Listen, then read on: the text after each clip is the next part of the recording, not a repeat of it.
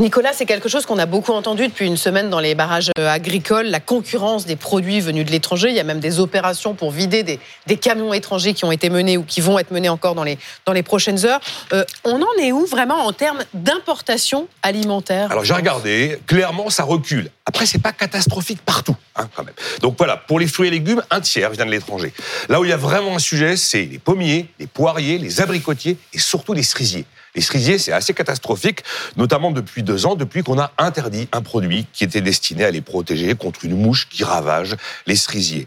Un poulet sur deux est importé. Effectivement, ça a doublé en l'espace de 20 ans. Là aussi, on a des normes d'élevage en France qui sont plus strictes que dans d'autres pays, hmm. comme la Thaïlande, comme le Brésil, euh, d'où viennent pas mal de poulets, ou l'Ukraine. Euh, c'est aussi la conséquence de la grippe aviaire et puis le fait que l'alimentation animale est plus chère chez nous que dans d'autres pays. Après, j'ai regardé la production de lait.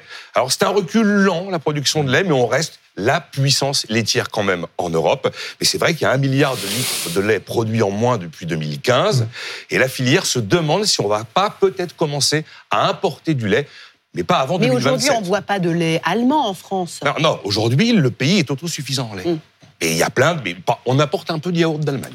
Et pour la viande Alors pour la viande, la production nationale de viande bovine est en baisse. Mais là aussi, c'est pas catastrophique. Donc là, les professionnels s'attendent cette année à ce que la viande rouge, le, bœuf, ce soit moins 1,5%. C'est beaucoup plus marqué pour le veau, qui pourrait reculer de 5%, avec en face une hausse des importations estimée à 3%. Et maintenant, enfin, aujourd'hui, 20% de notre consommation de viande, c'est de l'importation. Même constat pour le maïs. Ça baisse, mais on reste le premier producteur de maïs d'Europe.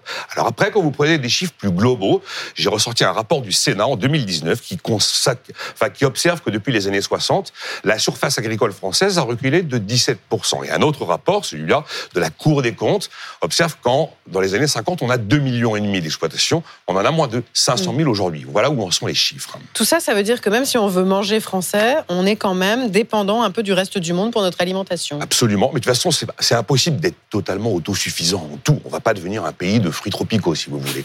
Donc oui, 20%. On peut ne pas manger de fruits tropicaux. On peut ne pas manger de fruits tropicaux. 20%. Oui, mais le riz, par exemple, c'est aussi très massivement, très, triste. très massivement apporté.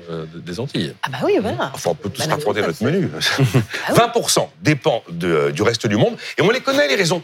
Elles ont été évoquées dans le, dans le reportage à l'instant. Coût du travail trop élevé, toute cette liste de normes incroyables qui sont mises sur le secteur, toute, la liste des produits, traitements, oui, effectivement, les pesticides qu'on a interdits, et puis ce consommateur qui défend l'agriculteur, mais qui derrière continue à acheter un prix. Enfin, on reste quand même un pays leader de l'agriculture en Europe. Merci Nicolas.